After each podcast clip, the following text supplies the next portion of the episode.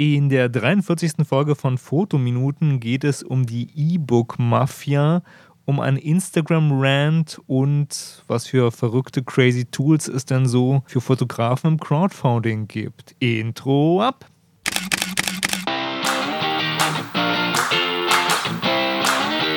Hallo und herzlich willkommen bei Fotominuten, dem Fotografie- und Kunstmarketing-Podcast. Mein Name ist Stefan und meinen Blog findest du unter www.fotominuten.de. Aber nun viel Spaß bei der Show.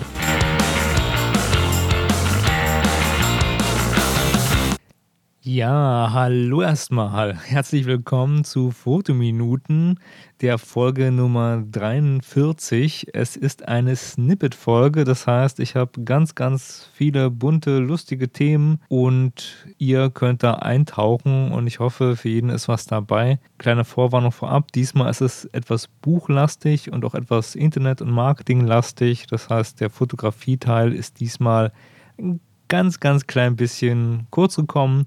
Das werde ich aber in den nächsten Folgen wieder gut machen. Ganz besonders, weil ich auch immer oft gefragt werde, sag mal, fotografierst du überhaupt noch? Und man bekommt ja von dir jetzt immer noch diese Podcasts mit. Und ja, ich fotografiere noch und zum Beispiel, ich habe jetzt ein Set hochgestellt von einem coolen Shooting mit einem Tattoo-Model, Model Christina oder Toxi Foxy. Ich werde da einfach mal verlinken in den Show Notes. Das findet man alles in meinem Blog. Und wer Fotos sucht, der kann da einfach stöbern oder guckt auf meinem Instagram-Profil vorbei. Und da sind wir auch schon beim ersten Thema. Viel Spaß! Seit einiger Zeit beschäftige ich mich mit dem Instagram-Algorithmus. Ich beschäftige mich ja mit einigen Fotoplattformen, also Guru Shoots, 500 Pixel oder wie man bei Facebook punktet. Und dieses Social Media Ding ist ja so ein bisschen mein Betätigungsfeld. Und deswegen habe ich mir auf Instagram bezogen mal eine 30 Tage Instagram Challenge verordnet. Also sprich, ich will jeden Tag ein Foto posten und das sollte auch eine gewisse Qualität haben. Also ich möchte nicht irgendwelche lustigen, hey, ich sitze hier gerade im Fernbus-Fotos als Standard haben, sondern es muss schon dem entsprechen, was bis jetzt auf meinem Account zu sehen ist. Und in diesem Rahmen habe ich auch viele alte Fotos mir angeguckt, geguckt, was kann man so ausschlachten, mich mit Instagram beschäftigt und bin zu einem Rant gekommen. Ja, und ich dachte mir, ich füge das mal in die Snippets-Folge ein und deswegen kommt ihr jetzt hier in den großen Genuss eines Mini-Rants zum Thema Instagram. Und da könnt ihr auch ein bisschen was bei lernen, weil es um drei Tipps geht, wie ihr mehr Followers bekommen könnt. Also viel Spaß mit dem Mini-Rant. Der Nuschel-Rant.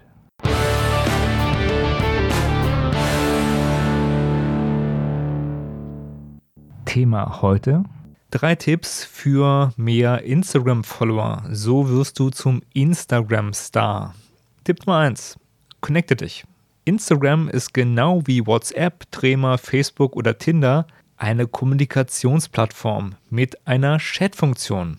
genau. Das heißt, wenn du jemanden im Real Life kennenlernst, dann frag ihn nicht nach WhatsApp, nicht nach Facebook, nicht nach seiner Telefonnummer, alles Quatsch. Du fragst ihn nach Instagram. Hey, äh, lass uns über Instagram connecten, ist schon mal ein guter Start. Zack, schon hast du einen neuen Follower. Das musst du jetzt nur noch ganz, ganz oft machen, also eine Million Mal und dann hast du die eine Million Follower geknackt. Wenn die Person jetzt kein Instagram hat, hm, dann musst du auf die Tränendrüse drücken, ja. Also dann sagst du so, ach, das ist aber schade, aber ich habe jetzt meine ganze Kommunikation auf Instagram umgestellt. Also ich habe mein Festnetz, Handy, E-Mail, Briefpost, Facebook, WhatsApp und den ganzen anderen Kram eigentlich so gut wie abgeschafft und nutze ich gar nicht mehr. Das läuft jetzt alles über Instagram. Und dann wird die Person sich bestimmt auch einen Instagram-Account machen und dir folgen. Tja, man muss halt für Follower Opfer bringen. Der Nachteil dabei ist halt nur, dass deine ganzen peinlichen Frühstücksmüsli-Fotos jetzt von der Person wahrgenommen werden und du solltest nicht zu so sehr an deinen Follower hängen. Zumindest, wenn du dauernd Fotos von deinem Frühstücksmüsli postest. Tipp Nummer zwei: Persönlichkeit ist wichtig. Selbstdarstellung ist das A und O auf Instagram. Instagram rockt auch als Tagebuch, absolut. Tolle Fotos sind auf Instagram gar nicht mal so wichtig. Es muss authentisch sein. Oder real, wie der Hip-Hopper sagen würde. Verwackelte Handyfotos von dem aktuellen Gaumenschmaus, die bringen es. Es ist völlig egal, was du isst. Ob das Schweinekopfsülze ist, Haferschleim oder eine vegane, kohlenhydratarme, glutenfreie Currywurst. Völlig egal. Hauptsache, es ist real. Ach ja, und du musst darauf achten, den richtigen Hashtag zu setzen. Ja? Also, wenn du eine vegane Community hast, Und dann solltest du bei Schweinekopfsülze so Hashtags setzen wie äh, Fui bäh oder ich kann nicht verstehen, wie meine Verwandten das essen können. Bist du Fleischfresser? Na, dann gilt das Umgekehrte. Und du solltest dich halt bei veganen Gerichten entsprechend äußern. Polarisiere deine Crowd und deine Fans und schon hast du gleich viel, viel mehr Follower auf längere Sicht. Tipp Nummer 3. Poste oft. Es können gar nicht genug Fotos sein. Ihr wisst ja, Sharing is Caring spamme deine Follower mit den unwichtigsten Dingen aus deinem Alltag voll. Wirklich, die wollen das. Kein Erbarmen. Welches Klopapier du gerade benutzt oder warum es dich nervt, dass du gerade im Stau stehst, ist völlig egal. Das wollen alle Menschen wissen. Mach dir keine Gedanken um die Fotoqualität. Klar, jeder Mensch weiß, dass es nicht möglich ist, gute Fotos am Fließband zu produzieren. Der alte Spruch, zwölf gute Fotos im Jahr sind eine tolle Ausbeute, wird voll über den Haufen geschmissen von Instagram. Also versuch es gar nicht. Niemand erwartet bei einem Fließbandmedium Top-Bilder. Toll gemachte Fotos oder Portfolios, die sind auch nicht unbedingt der Schlüssel zum Erfolg auf Instagram. Klar, solche Accounts gibt es auch, aber das ist super schwer nachzumachen und macht auch viel Arbeit. Es geht doch größtenteils um deine Persönlichkeit und die Befriedigung des voyeuristischen Fanbedürfnisses, ihrem Idol nahe zu sein. Deswegen solltest du dir auch gar keinen Kopf machen, ob die Fotos gut genug sind. Dafür lieber mal öfters posten. Betrachte deinen Instagram-Account doch so als so eine Making-of-Spielwiese, wo du eigentlich völlige Nahenfreiheit hast. Das erleichtert den Umgang mit Instagram ungemein. Ein Tipp, sehr auf so vielen Fotos wie möglich noch selbst drauf. Ja, es heißt ja auch Selbstvermarktung. Und ein Account mit Fotos, auf denen du nicht selbst drauf bist, der wird schwer haben. Der wird nur ganz, ganz schwer die eine Million Follower-Marke knacken. Außer die Person ist schon per se cool oder ein Hollywood-Star oder so oder man kennt die woanders. Dann ist es was anderes. Aber ansonsten sei auf so vielen Fotos wie möglich selbst drauf. Dein Instagram-Account, deine Bilder, du. Also poste oft, mach dir um die Bildinhalte keine Gedanken und achte vor allem auf die Hashtags und dass du viel, viel, viel andere Menschen markierst. Dann steht deiner Karriere als Instagram-Star absolut nichts im Weg.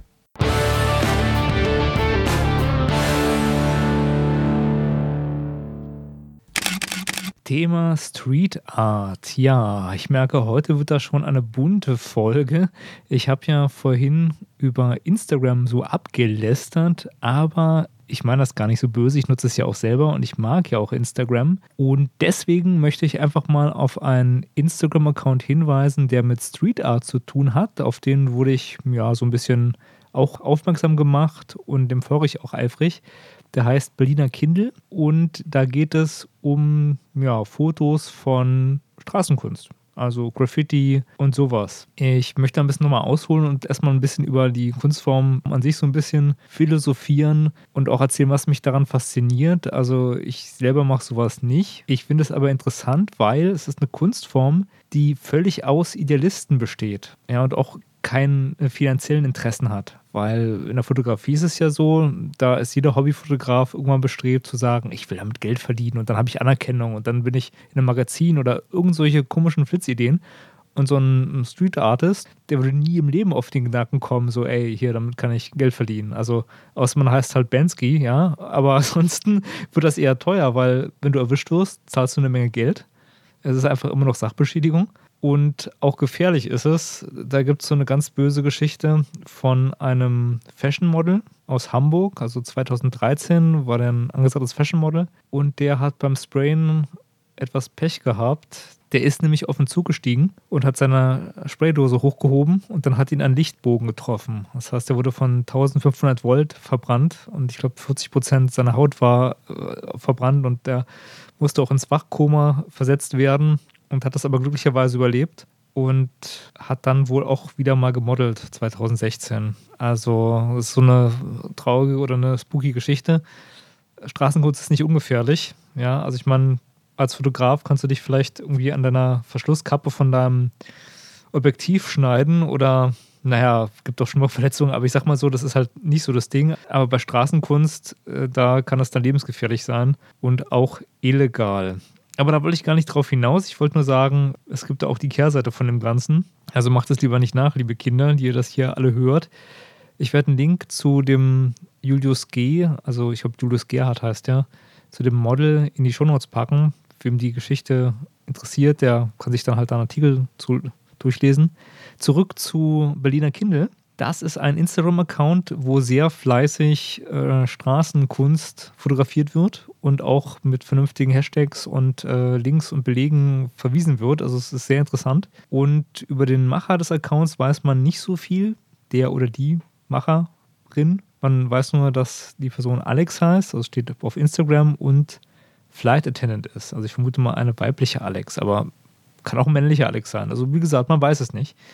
Oder ich habe es überlesen. Jedenfalls folge ich dem Account ganz gerne, weil da wirklich sehr viel ja, an Architektur in bemalter Form zu sehen ist.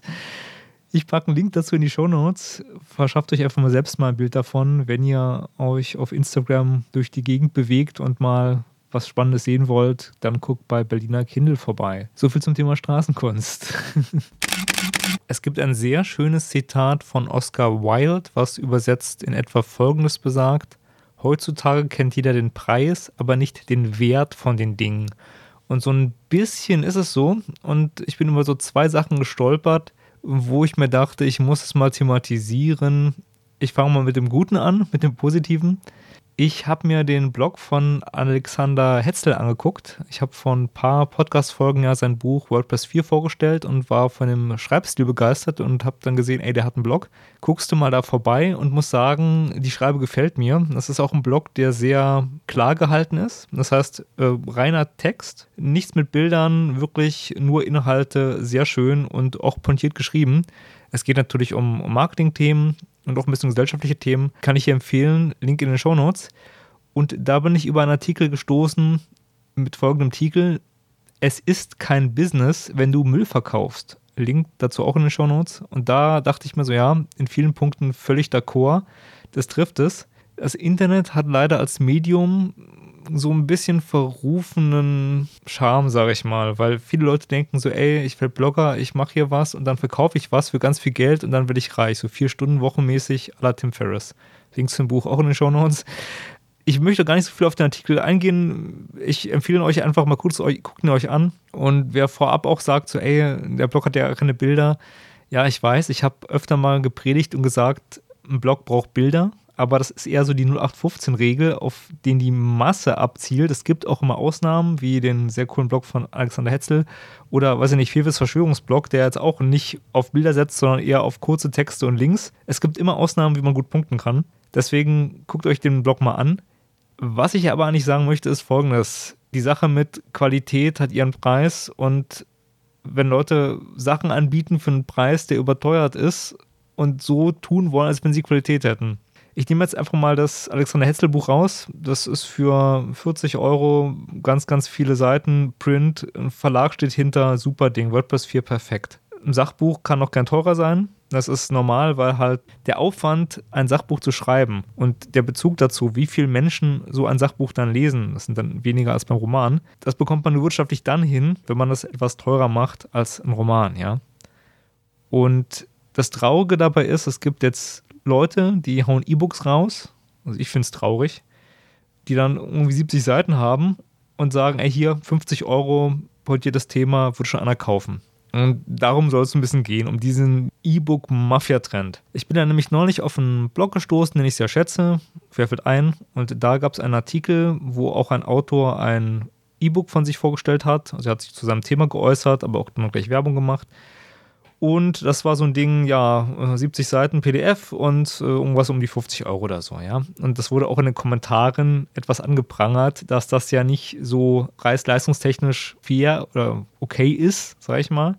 Weil es ja aus renommierten Verlagen Bücher gibt für weniger Geld, mit mehr Inhalt und auch mit, sag ich mal, mehr Seriosität. Und da stimme ich hundertprozentig zu. Es macht in meinen Augen nur Sinn, so ein Nischenbuch zu kaufen, wenn A, Preis-Leistung fair ist und Punkt B, wenn der, die Person vertrauenswürdig ist, renommiert oder halt auch ein bisschen Commitment und Energie in sowas reinsteckt. Ja?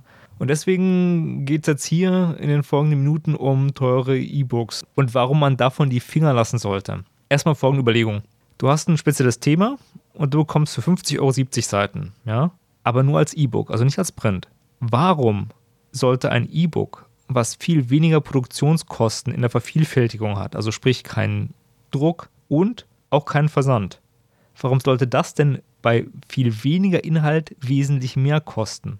Wenn du Sachbücher aus Verlagen kriegst, also richtige Printbücher, die zum Beispiel so um die 40 Euro kosten und einfach mal ein x-faches an Inhalt und ähm, ja, Lektorat und Co. haben. Ja, beim Verlag hat einfach mehr Know-how in der Regel als ein, Selbstpublisher oder ein Einzelautor. Das muss man sich mal überlegen, warum sollte man das machen? Und da gibt es eigentlich nicht wirklich einen Grund, außer das Thema ist so speziell, wo ein Verlag sagt, das rentiert sich nicht. Aber in der Regel gibt es keinen vernünftigen Grund. Warum muss das Buch teurer sein? Ganz einfach, weil weniger Leute kaufen so ein E-Book. Das hat auch schon Tim Ferriss geschrieben, du sollst in deinen Online-Produkten sowas zwischen 50 und 100 Euro ähm, anzielen, weil die Zielgruppe der Leute, die sowas locker haben, die sind entspannter, als wenn du halt was Günstiges anbietest. Ja, das sind dann so Gelegenheitskäufe, die sagen, boah, kaufe ich mir. Und von dem Marketing bla, sag ich mal so, getrübt werden. Aber es gibt keinen rationellen Grund, sowas zu kaufen, in meinen Augen. Und der Grund, sowas teuer zu machen, liegt so ein bisschen in der Gier, in meinen Augen auch, oder halt in dem Geschäftsmodell, weil weniger Leute kaufen das Ding und na klar, da musst du halt irgendwie das teurer machen. Dummer findet sich schon und das finde ich eigentlich uncool. Also ich würde von teuren E-Books, die wenig Inhalt haben, einfach mal die Finger lassen. Es gibt auch irgendwelche Gurus, sag ich mal, die ihre Kurse für tausende Euros verkaufen weil ja, irgendjemand zahlt das. Es gibt auch Leute, die können manche Sachen von der Steuer absetzen. Hm, also, das ist auch mal so ein Punkt. Es ist ein Business, aber ob das so cool ist, ich als ja, Blogger der ersten Stunde, sage ich mal, oder als Oldschool-Blogger, finde sowas nicht cool. Weil nämlich früher war es populär, kostenlose E-Books zu schreiben. Also sogenannte äh, White Paper, die man zum einen als Marketing nutzen konnte oder auch als Belohnung für das Abonnieren eines Newsletters. Ich habe ja auch ein kostenloses E-Book geschrieben, Blog-Marketing im Business-Bereich, so um 20 Seiten, so die ein paar Basics zusammenfassen, findet man auf meiner Homepage. Und das war so ein Trend, den ich ganz cool fand. Und jetzt ist der Trend aber so, ey, nimm mal halt 50 Euro für so ein Buch und äh, dann vertickst du es und dann hast du noch mehr Geld. So. Und das ist irgendwie nicht so cool. Und zum Thema kostenlose E-Books, ich habe da auch schon mal eine Podcast-Folge drüber gemacht oder andere Artikel, glaube ich, drüber geschrieben vor einer Weile. Ich werde mal ein Links in die Show Notes packen. Es gibt eine Menge cooler Fotografie und auch Marketing-E-Books, also viel auch auf Englisch, die einfach mal kostenlos sind. Und diese Preisspanne zwischen, ich ziehe mir was kostenlos rein und ich zahle 50 Euro, da ist meistens nicht so der immense Mehrwert drin, wenn es sich um die gleiche Seitenanzahl handelt, ja. Sorry, also ich meine, der Mensch, der den Stein der Weisen gefunden hat und der jetzt perfekt den Durchblick hat, der mag es vielleicht anders sehen und der sagt so, ey, in meinem Buch ist Geheimwissen drin, ist aber in der Regel nicht der Fall. Das ist alles Quatsch, das ist einfach nur so Augenwischerei, damit ihr dann den, das Zeug kauft. Ja, stopp. Jetzt kann man natürlich sagen, ey, du bist doch auch nicht besser. Du hast doch auch hier ein Buch, was du verkaufst und ähm, was Geld kostet und du machst doch dasselbe. Nee, nee, nee, nee. Eben nicht. Da muss man mal differenzieren. Mein Buch ist A, ein Printbuch. Das heißt, du bekommst ein paar hundert Seiten dafür, also im gedruckten, festen Zustand, was du halt irgendwie zugeschickt bekommst und was du auch verschenken kannst und lesen kannst. Und es kostet weniger als 20 Euro, ja. Das darf man auch bedenken. In dem Segment, wenn du weißt, was Druck und Co. kostet, ist das jetzt echt nicht teuer, ja. Und ich bin kein Tim Ferriss, der halt die Auflage so immens hoch hat, dass er das Ding so quasi verschenken kann. Das meint Tim Ferriss auch, seine Bücher, die halt für unter 10 Euro vom Tisch gehen, wie die Vier-Stunden-Woche, da meint er, da verdient er nicht so viel dran. Das ist halt auch, auch wenn es ein Bestseller war, aber äh, ja, das macht sich halt über die hohen Verkaufszahlen und nicht unbedingt dadurch, dass er da pro Exemplar so viel verdient. Die zweite Sache ist, das ist halt ein Printbuch und kein E-Book. Und wenn du mein Buch als E-Book lesen möchtest, das kannst du natürlich nämlich auch, ja, dann bekommst du es aber für unter einen Fünfer. Du kannst es dir für unter einen Fünfer von Amazon kaufen und zahlst nicht 50 Euro, was illusorisch ist. Und es sind auch nicht irgendwie 70 Seiten, sondern es sind irgendwie 232 oder so, glaube ich, als E-Book-Format. Das ist so ein Punkt. Und wenn du Kindle Unlimited User bist, ja, also sprich, du hast ähm, dieses Kindle-Abo über Amazon, dann kannst du es dir kostenlos ziehen, ja. Also da ist nicht viel Geld dran. Und ich denke auch nicht, dass die Leute, die 50 Euro für ihr E-Book haben wollen, dass die damit viel Geld machen. Ich finde es eigentlich nur eine Frechheit und so viel zu dem Thema ähm, Preise und was man so alles bekommt. Ich möchte noch eine andere Sache sagen. Bei meinem E-Book online habe ich mich dafür entschieden, bei Kindle diesen Kopierschutz nicht zu aktivieren. Das heißt, wenn du das Ding für einen Fünfer kaufst oder unter einem Fünfer, dann kannst du das an Freunde weitergeben, kopieren, also ohne Probleme weil ich das essentiell finde. Und ich finde, das ist so ein Nachteil von E-Books, dass man ja sie nicht kopieren darf, sage ich mal. Also kann, geht bestimmt, aber das ist so ein Punkt, ein normales Buch liest du und verschenkst du dann weiter. Und deswegen wollte ich bei meinem Buch auch ein Printbuch haben, weil ich gesagt habe, ey, ich kann das Leuten in die Hand drücken, ich kann sagen, guck mal hier, da sind Tipps drin, wenn du ein Problem damit hast, liest das hier mal durch, so nach dem Motto, dass du halt ein Handout hast, dass du Leuten was geben kannst, also als Giveaway auch. Ich finde, der Gedanke ist auch wichtig. Beim E-Book geht das in der Regel nicht. Und deswegen habe ich mich entschieden, okay, wenn das so nicht geht, dann musst du den Kopierschutz, also die Funktion kannst du bei, beim Amazon-Programm halt deaktivieren, musst du deaktivieren, weil dann kann jemand das einfacher weitergeben. Das heißt, wenn jemand jetzt nicht die Kohle hat ja, und sich das Ding zieht, ganz ehrlich, ich bin nicht der moralische Mensch, der sage, oh mein Gott, Banditen und so. Das ist auch so ein Punkt. Also ich habe da ein anderes Verständnis davon. Ich bin jetzt auch nicht Profi-Autor in dem Bereich, so habe halt meine Gedanken zu einem Thema runtergeschrieben. Das ist sicherlich was ganz, ganz, ganz anderes. Aber in der Regel ist es so, dass die meisten 50 Euro E-Books, die du irgendwo findest, von Bloggern und Co., die irgendwie ihre Reiseerfahrung oder irgendwie ihr spezielles Foto-Know-how oder, oder, oder zu Geld machen wollen, dass sich die nur über die Person verkaufen. Das heißt, du bist der coole Kevin und der coole Kevin sagt so, hey, hallo hier, Fans hier hm, und so weiter und kauft es doch mal. Und das ist so ein bisschen eklig, weil das sollte sich über den Inhalt verkaufen. Ich finde, wenn du so über Personenmarketing gehst in dem Bereich, dann ist es nur okay, wenn du eine Marke hast als Autor. Also wenn du Agatha Christie bist und du vermarktest einen neuen Agatha Christie-Roman, wissen die Leute, egal, Agatha Christie mag ich. Wenn du J.K. Rowling bist und du bringst einen neuen Harry Potter raus, dann wissen die Leute, ey, toll, Harry, ich bin Harry-Fan, ich hole mir das Ding. Das ist okay, das ist völlig legitim. Das ist Markenbildung, da will ich gar nichts gegen sagen. Wenn du aber so ein Typ bist, der sagt so, ich habe voll viel Erfahrung. Ich meine, ich mache vielleicht auch nichts anderes, aber ich habe halt wirklich Erfahrung in vielen Bereichen und ich verlange nicht 50 Euro. und dann sagst du, ey, hier und hm, E-Book und so mit minimalen Kosten und maximalen Gewinnen. Ich finde es irgendwie eklig. Finde, ist, da ist kein Idealismus dabei. Also nachdem ich mich jetzt hier so ein bisschen äh, ausgekotzt habe, vulgär ausgedrückt, möchte ich noch eine andere Sache anschneiden. Ich schreibe an einem weiteren E-Book, ja. Und das mache ich auch aus Idealismus. Das hatte ich ja schon mal angekündigt. Das sollte eigentlich Anfang des Jahres rauskommen oder Frühling. Und jetzt habe ich es mir nochmal angeguckt der Text ist eigentlich fertig. Ich bin aber nochmal in der Korrektur der Korrektur, weil ich mir da ein bisschen mehr Mühe geben möchte, gerade was den Buchsatz betrifft. Das ist nun mal so, bei meinem Blogmarketing-Buch, das war sehr textlastig, ja. Da waren zwar auch ein paar Grafiken drin, das war aber alles nicht so wild. Und bei dem E-Book jetzt, da möchte ich auch mehr darauf achten, dass es optisch sehr gut ist, nach meinen Vorstellungen, weil ich da auch viel mit Bildern arbeite und die einbinde. Und auch die Bildauswahl, die steht, der Text steht, also gut, die Bildauswahl steht zu 90 Prozent, sag ich mal. Und ich möchte das halt so machen, dass man das auch nett lesen kann, vielleicht auch so ein paar Zitate rausnehmen und so, so ein nettes E-Book halt, ja.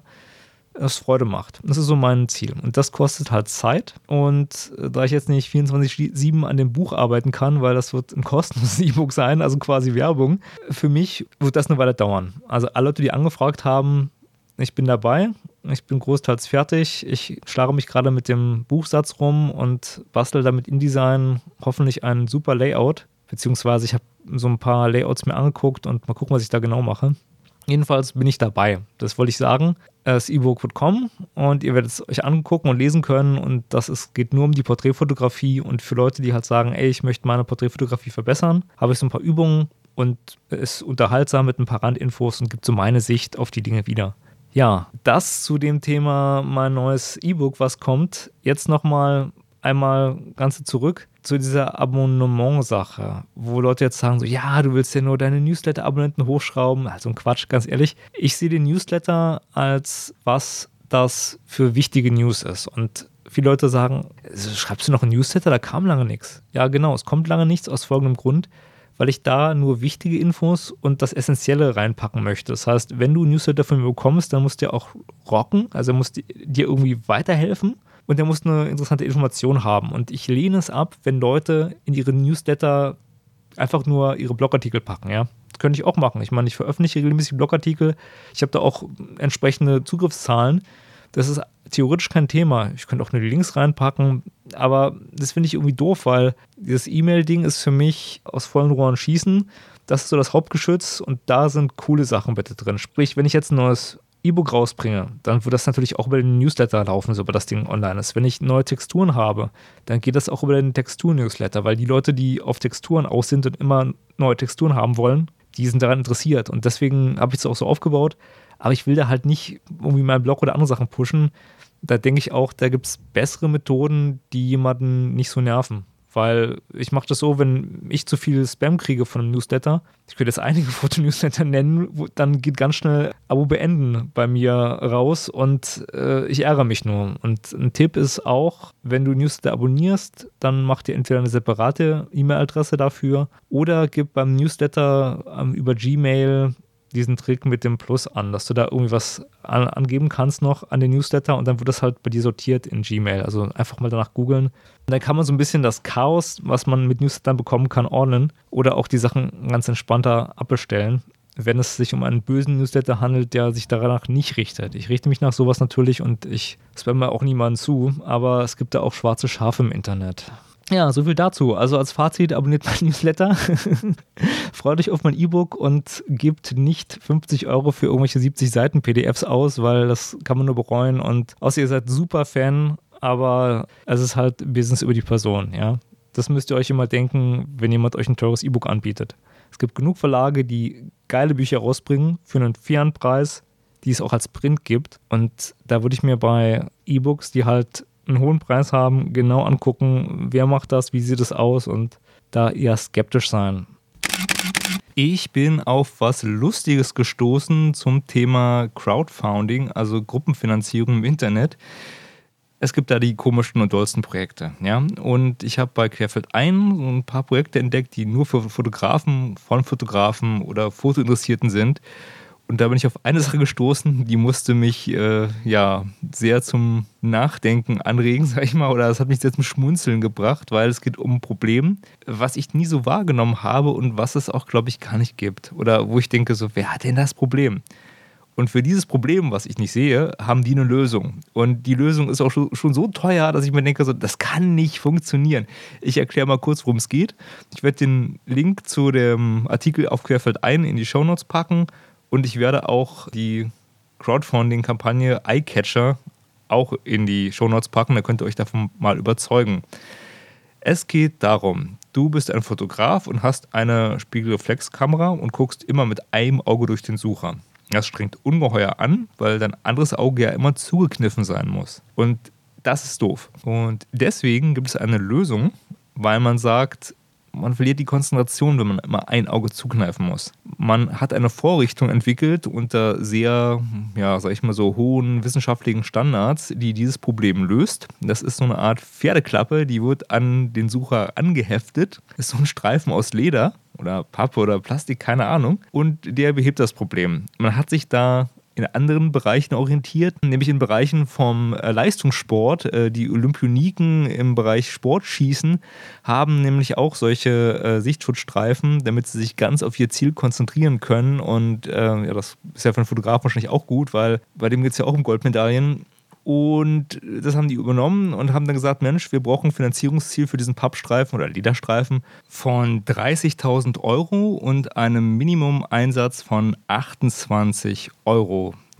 Und aktuell haben sie, glaube ich, 58 Euro zusammengekriegt. Das setzt sich zusammen aus einem Menschen, der so ein Teil für seine Nikon-Kamera haben möchte und so ein paar Mitleidsspenden für Bier. Heißt, die Nachfrage scheint da riesig zu sein, aber die Leute haben ja noch 36 Tage, um ihr Crowdfunding-Ziel zu erreichen. Und da denke ich mir so, hm, das ist ein bisschen komisch teuer. Äh, und äh, holt euch doch einfach mal aus dem Kinderfasching eine Kinderaugenklappe. Sieht zwar auch albern aus, aber äh, da spart ihr 25 Euro und wenn ihr das Problem habt, Problem gelöst. So viel zu dem Thema, wenn ihr das Problem habt, dass ihr immer auf einem Auge Augenschmerzen habt, weil ihr das zukneift und das Suchergucken so anstrengend ist, schreibt es mir in die Kommentare. Ich bin da sehr drauf gespannt, weil ich sehe das Problem nicht. Und für alle, die das Problem wirklich haben, die finden in den Show Notes die Lösung mit der coolen Eyecatcher Crowdfunding-Kampagne. In diesem Sinne viel Spaß damit. Bücherzeit.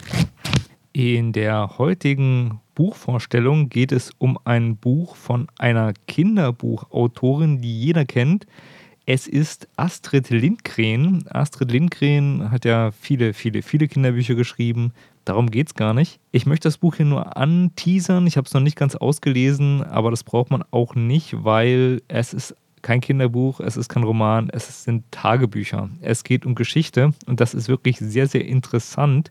Ich habe das Buch ja auch auf meinem Instagram-Account mal gepostet, weil ich davon so fasziniert war. Ich war zuerst sehr skeptisch, aber muss sagen, hey, das Buch kann man auf jeden Fall hier mal empfehlen. Worum geht es? Ganz kurz. Es geht um die entscheidende Zeit 39 bis 45, also den Zweiten Weltkrieg, und um das, was politisch passiert und wie Astrid Lindgren die Sache in ihrem Tagebuch notiert, wahrnimmt wie ihr Leben in der Zeit ist und auch Schlussfolgerungen. Also was hat man in der Zeit gedacht? Und das ist wirklich, wirklich interessant, weil sie als Schwedin ja einen ganz anderen Blick auf die Sachen hat und auch ganz andere Sachen wahrgenommen hat. Das finde ich auf jeden Fall bemerkenswert.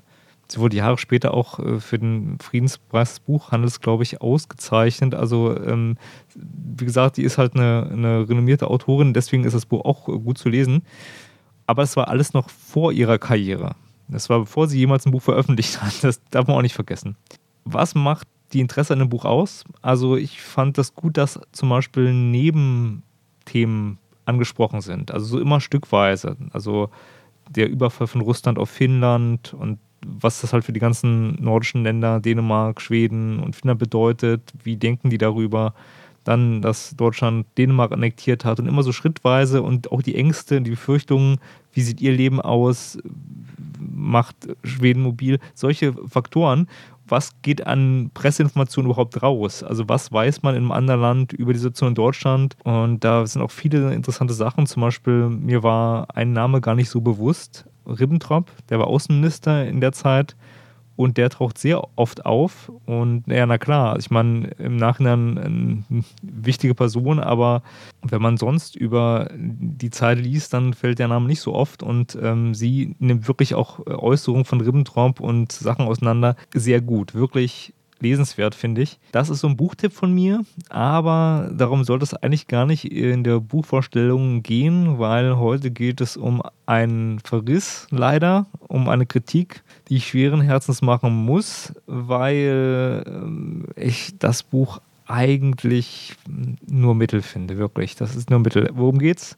Es geht um das Buch Tools of Titans im Englischen oder in der sehr gut gemachten deutschen Übersetzung Tools der Titanen. Äh, da merkt man, wie viel Mühe sich gegeben wurde. Ähm, sorry, das Ding ist aber echt nur mittelmäßig. Es ist von Tim Ferriss.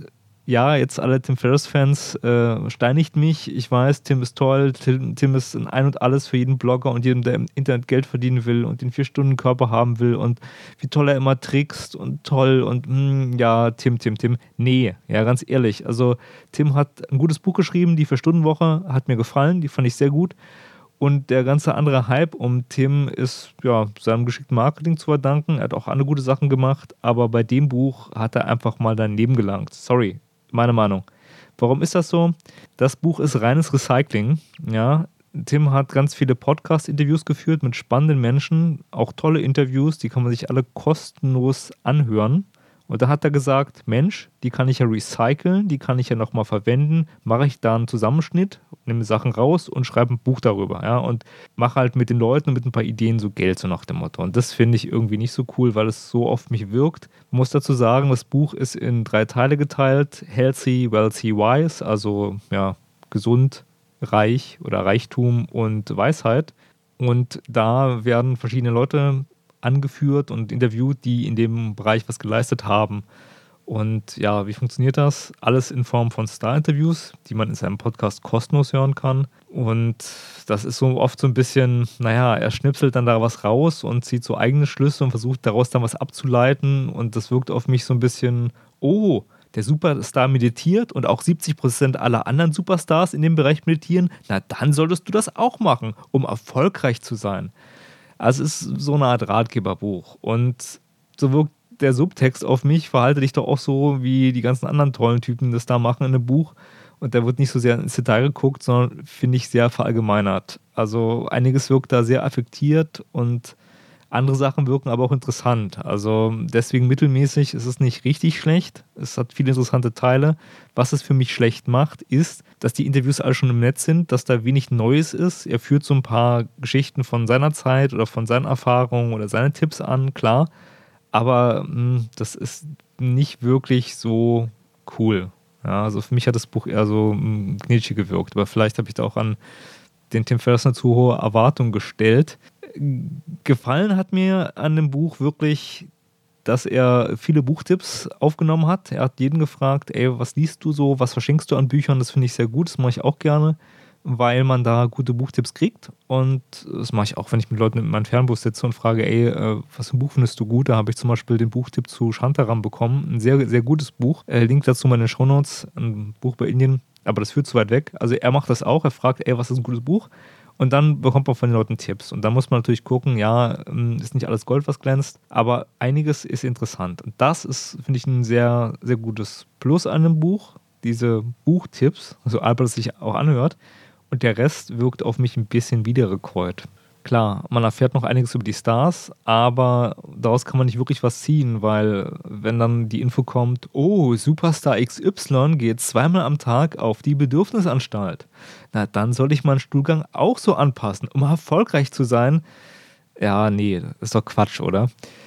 So wirkt es auf mich, habe ich schon oft irgendwie erwähnt. Gut, was noch ein weiter Negativpunkt ist für mich, ist, dass dieses Konzept nicht neu ist. Nein, es ist einfach mal geklaut oder wieder aufgewärmt. Wer das Buch Denke nach und werde reich von Napoleon Hill kennt, der wird erkennen, dass es auf einem ähnlichen Prinzip basiert. Das ist so, dass der Hill Anfang des 20. Jahrhunderts 500 Superreiche interviewt hat und gefragt hat, ey, was ist dein Erfolgsrezept? Und dann hat er auch dieses Buch geschrieben. Das war damals total neu und bahnbrechend, aber mit einem ähnlichen Wasser kocht auch Tim Ferriss sein Süppchen oder auch so andere Podcaster oder andere Kevins, die ihn auch immer fragen, so, ey, was macht denn dich so erfolgreich?